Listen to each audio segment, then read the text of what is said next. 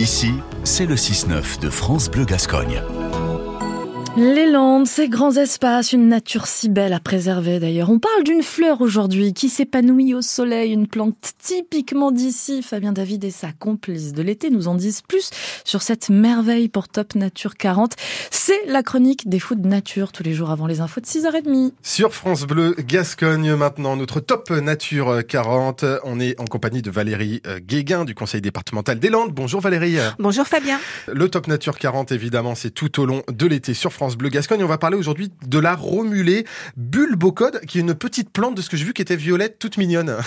Oui, tout à fait. C'est bah, c'est la, même famille en fait que les petits iris, que les crocus euh, ou, les glaïeuls d'ailleurs. Mhm. Et euh, oui, ce sont des toutes petites fleurs qui ont des toutes petites plantes qui, qui ont des petites feuilles réduites et des jolies fleurs mauves violettes, euh, mais qui s'épanouissent surtout quand il y a du soleil, puisqu'en fait, euh, dès que c'est brumeux ou le soir, en fait, elles se referment très vite et c'est très compliqué de les bah, de pouvoir les apercevoir même pour un œil exercé. Donc très discrètes mais très jolies quand elles s'épanouissent. Oui, donc c'est des plantes que l'on peut retrouver dans les Landes que l'on retrouvera pas par exemple dans le nord de la France. Hein. En effet, puisque c'est une plante qu'on dit endémique, ça veut dire qu'on va ne la retrouver que dans le sud-ouest de la mmh. France, Landes, Gironde, Pyrénées-Atlantiques et Lot-et-Garonne uniquement.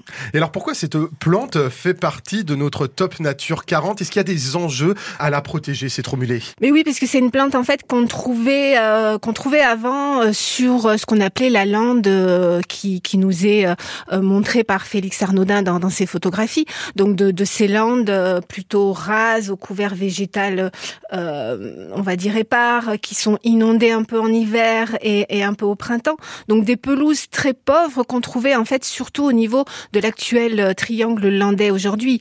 Mais euh, ces milieux aujourd'hui, il y en a moins. Donc euh, c'est une espèce qu'on va trouver aujourd'hui de manière dispersée sur des, chemins, au bord des routes, dans des parfums forestiers et même bah, aujourd'hui dans des emplacements de camping sur le littoral en particulier.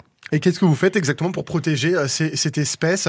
Vous essayez de repérer où elle est et vous faites quelque chose autour de ça, non? Eh ben exactement. C'est-à-dire que voilà, on nous on participe à la connaissance et on, on fait ce qu'on appelle un porté à connaissance. Donc parfois, bah, il y a des campings qui veulent aménager leur camping pour mettre euh, euh des, des pour, pour l'aménager. Nous, c'est vrai qu'on va arriver en conseil pour expliquer, ben peut-être que voilà, par rapport à la tonte, par rapport à l'entretien, c'est pas forcément incompatible avec un camping, mais il y a quand même des préconisations à prendre en termes de gestion.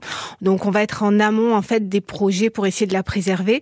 Également avec euh, bah, les services chez nous de l'entretien des routes pour faire en sorte que les euh, bah, que les les les l'entretien soit compatible avec la protection de ces espèces. Donc on est vraiment en prévention sur les sites qu'on connaît et évidemment on fait remonter au conservatoire botanique toutes les nouvelles stations qu'on pourrait découvrir. Oui, parce qu'étant donné que c'est une plante qui a besoin de soleil, par exemple dans un camping, on va pas le mettre au milieu de, de plein d'arbres qui lui permettra de ne pas avoir de lumière. C'est ça. Alors l'espèce, elle est là naturellement. Donc en fait, c'est à nous de nous adapter. Si elle est là, c'est qu'en effet, elle est en plein soleil et souvent, elle est là où on va mettre des tentes.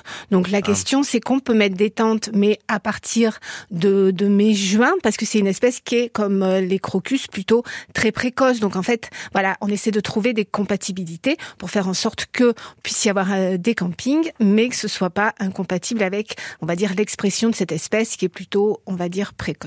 La romulée euh, bulbocode, donc cette petite euh, plante à fleurs violettes qui a besoin de beaucoup de soleil. Merci beaucoup Valérie euh, Guéguin. Je rappelle que vous êtes au conseil départemental des Landes. À bientôt. À bientôt.